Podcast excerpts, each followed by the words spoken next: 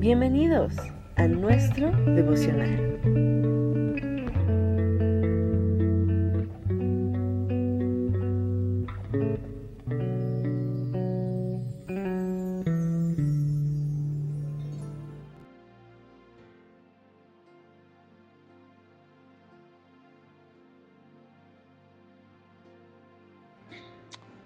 Hola, muy buenos días a todos, Dios les bendiga. Habla su servidor y amigo el pastor Rafael Olivares en esta mañana para meditar un poco en las escrituras. En Hebreos capítulo 11 versículo 1 hay un verso muy conocido que dice es pues la fe, la certeza de lo que se espera y la convicción de lo que no se ve. Este verso es muy conocido, muy memorizado, pero tristemente muy poco entendido el escritor a los hebreos ha dedicado 10 capítulos para mostrarle a sus lectores la superioridad de Cristo sobre Moisés, sobre Abraham, sobre Samuel, sobre los ángeles.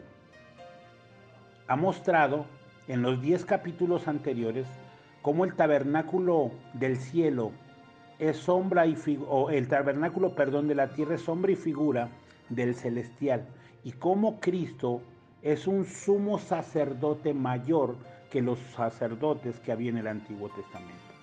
Pero ahora, en el capítulo 11, el escritor empieza a hablar acerca de la fe.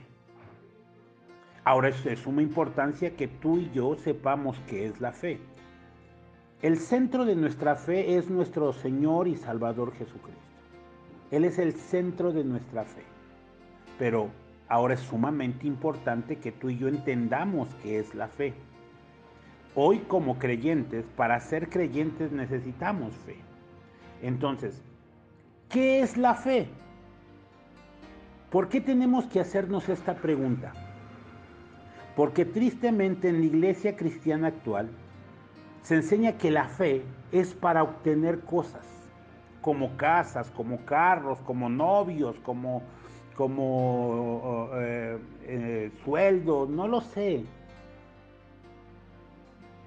Necesitamos entender y tener una visión clara y bíblica de lo que es la fe. Porque surgen preguntas. ¿Será necesaria la fe para que Dios me sane? Y sé que los oyentes pueden decir, claro que sí, perfecto. Pero si no me sana, ¿Acaso es porque no tengo fe? Soy creyente porque creo en el Evangelio y ahora soy salvo por gracia por medio de la fe. Hoy, tristemente, mucha gente dice creer en Dios, pero en realidad no son creyentes en el sentido bíblico. Muchos un día creyeron y dieron ciertas evidencias de que habían creído.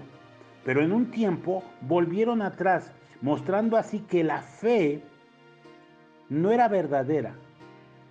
La fe que ellos profesaron o confesaron no era verdadera.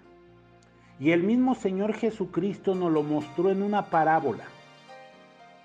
En la parábola del sembrador, dice Mateo 13, 20 al 22, de la siguiente manera, para que podamos ver cómo el Señor nos muestra cómo no todo aquel que dice que tiene fe es verdadero. Dice la Escritura, el que fue sembrado en pedregales, ese es el que oye la palabra y al momento la recibe con gozo, pero no tiene raíz en sí, sino que es de corta duración. Pues al venir la aflicción y la persecución por causa de la palabra, luego tropieza. El que fue sembrado entre espinos, este es el que oye la palabra, pero el afán de este siglo y el engaño de las riquezas ahogan la palabra y la hacen infructuosa. La Biblia nos está hablando de un personaje que supuestamente creyó, pero cuando vinieron las pruebas, las aflicciones y la persecución tropezó. Nos habla de otro personaje que supuestamente también oyó la palabra y creyó, Pero el afán de este siglo, el engaño de las riquezas, ahogaron la palabra y la hicieron infructuosa. Esto me da a entender que en realidad no habían creído, que tenían una fe superficial. Por eso es que es, sumamente importante tener ideas claras acerca de la fe, claras y bíblicas, porque estamos viviendo en un mundo que cada día se torna más caótico.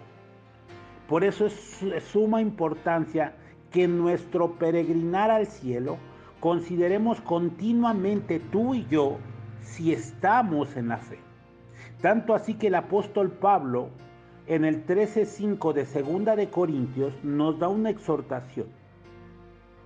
Examinaos a vosotros mismos si estáis en la fe. Probaos a vosotros mismos. ¿Por qué el apóstol Pablo o Dios, inspirando a Pablo por su Espíritu Santo, nos dice que nos examinemos si estamos en la fe? Porque ya vimos el ejemplo de Cristo, de gente que dice que está en la fe, que oyó la palabra, pero no es cierto. Tú y yo cada día tenemos que examinar nuestra vida a la luz de las escrituras para ver si estamos caminando en esa fe. Tenemos ideas erradas de, la fe. ¿Por qué? Porque hay gente que dice, yo no tengo lo que deseo porque me ha faltado fe. Porque vuelvo, porque nos han enseñado que la fe simplemente es para obtener. No tengo lo que deseo porque me falta fe. Otros dicen, tienes que orar con más fe. O sea, tenemos que examinarnos y probarnos, tú y yo en esta mañana, si realmente estamos en la fe.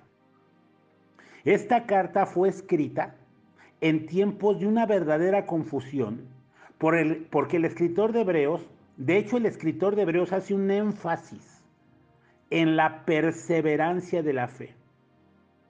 Recordemos que muchos hombres estuvieron a punto de deslizarse del mensaje.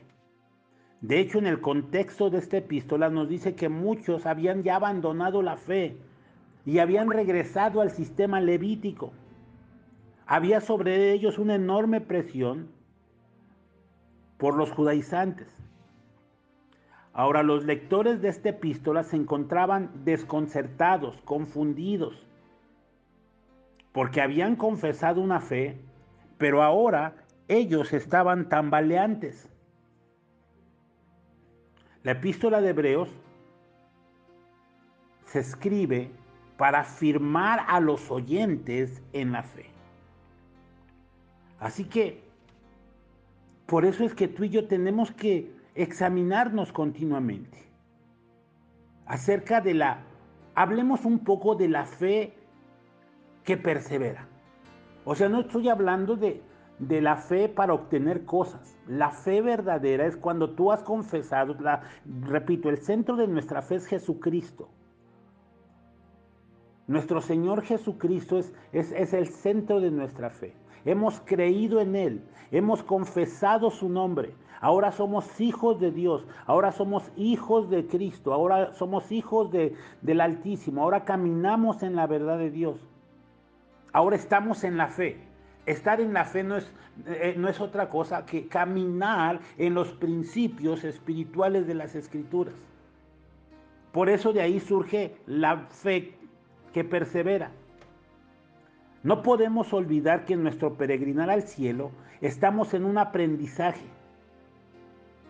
O sea, a través del tiempo y las circunstancias, cada una de esas cosas nos ayudan para establecer nuestro carácter y conocer verdaderamente la fe, para poder distinguir entre la euforia, emocional y de una reunión y una verdadera fe. Para, nos lleva a distinguir entre la persuasión intelectual y la fe verdadera. Porque estas dos cosas se confunden con la fe. La euforia emocional de un, de un servicio de una reunión, la euforia emocional porque los cantos fueron bonitos, porque la alabanza fue bonita y, lloramos y todo, pero, pero eso no causó un impacto en nuestra vida. Salimos de ahí y seguimos siendo los mismos, simplemente fue una euforia emocional. Por otro lado está la persuasión intelectual, donde muchos entienden las doctrinas, entienden y comprenden perfectamente el plan de salvación, incluso pueden incluso hasta explicártelo, pero solamente es una persuasión intelectual. Pero esto no es fe. La verdadera fe más, va más allá de la emoción y la razón. Ahora, ¿por qué decimos esto? Porque muchos hoy tristemente han seguido a Cristo por factores sociales por presión de la familia, los amigos, y como hoy está de moda ser cristiano, muchos están en la fe, pero verdaderamente no lo están. Muchos están supuestamente en la fe o han confesado a Cristo por factores emocionales o una convicción momentánea por un tiempo. Por eso la fe verdadera es una fe que perdura. O sea, tú has confesado a Cristo, tú eres de Cristo, tú eres del Señor, pero esta fe, eso que tú has confesado, tiene que mantenerse. Por eso estamos hablando de una fe que perdura, que es más estable que una emoción o una persuasión. Esta fe que permanece es una fe, escúchame bien, que nos lleva a un compromiso delante de Dios. Esta fe nos lleva a una verdadera entrega a Jesucristo. No importa lo que pase alrededor nuestro. No importa las circunstancias que Dios permite alrededor de nosotros, nuestra fe va a perdurar. Vimos en el ejemplo de Jesús, en, estas personas de la parábola del sembrador, que oyeron la palabra, que creyeron por un momento, pero después retrocedieron. La fe que permanece es una fe que en medio de las circunstancias y las adversidades se mantiene firme y caminando. ¿Te has preguntado alguna vez por qué Dios saca a su pueblo de la cautividad de 430 años en Egipto y lo mete al desierto? ¿Te has preguntado por qué tú y yo un día nacimos de nuevo y Dios no nos llevó con él? Sino que ahora estamos en medio de pruebas, de luchas y de circunstancias bien difíciles. Pero todo esto es para que nuestra fe se fortalezca. Leo este versículo de Deuteronomio 8.2 en una versión actualizada, en la versión del lenguaje actual, donde dice de la siguiente manera, no se olviden jamás de lo que han vivido desde que salieron de Egipto hasta llegar a este lugar. Durante estos 40 años, Dios los ha hecho sufrir para saber si ustedes son sinceros y desean obedecerle. Los ha hecho pasar hambre, pero les ha dado a comer pan del cielo, un alimento que ni ustedes ni sus antepasados conocieron. Con esto Dios quiso enseñarles que aunque les falte alimento, pueden confiar en sus promesas y en su palabra y tener vida. Es por medio de las pruebas que vamos a darnos cuenta si seguimos firmes en las cosas de Dios. A eso yo me refiero cuando hablo de una fe que persevera. No estoy hablando de, la fe para obtener cosas como se ha enseñado en la iglesia. El escritor a los hebreos no estaba hablando de una fe así. Por eso es que muchos decimos, es pues la fe, la certeza de lo que se espera, la convicción de lo que no se ve, como una frase. Pero enfáticamente Recuerden el contexto del, libro. Los lectores estaban siendo perseguidos. Y ahora el escritor quiere inyectarles y hablarles acerca de la fe que permanece. Muchos habían retrocedido. Esa es la fe que prevalece. Cuando vienen las pruebas, yo no sé cómo estés viviendo hoy, yo no sé lo que estés pasando hoy, yo no sé lo que estés viviendo en este mismo instante que estás oyendo esta, este, esta, esta pequeña exhortación. Pero yo te digo una cosa, tu fe está siendo probada. para ver si es verdadera o es falsa. Para ver si simplemente es una persuasión intelectual o emocional. Mantente firme en la fe. Mantente firme. La fe es eso que tú has confesado y lo cual tienes que caminar firmes en la fe. Por eso los héroes de la fe se llamaron así, porque se mantuvieron en la fe a pesar de las circunstancias. Da una revisión a, Hebreos 11 y te darás cuenta cómo cada uno de ellos fueron probados en su fe y se mantuvieron firmes en su fe.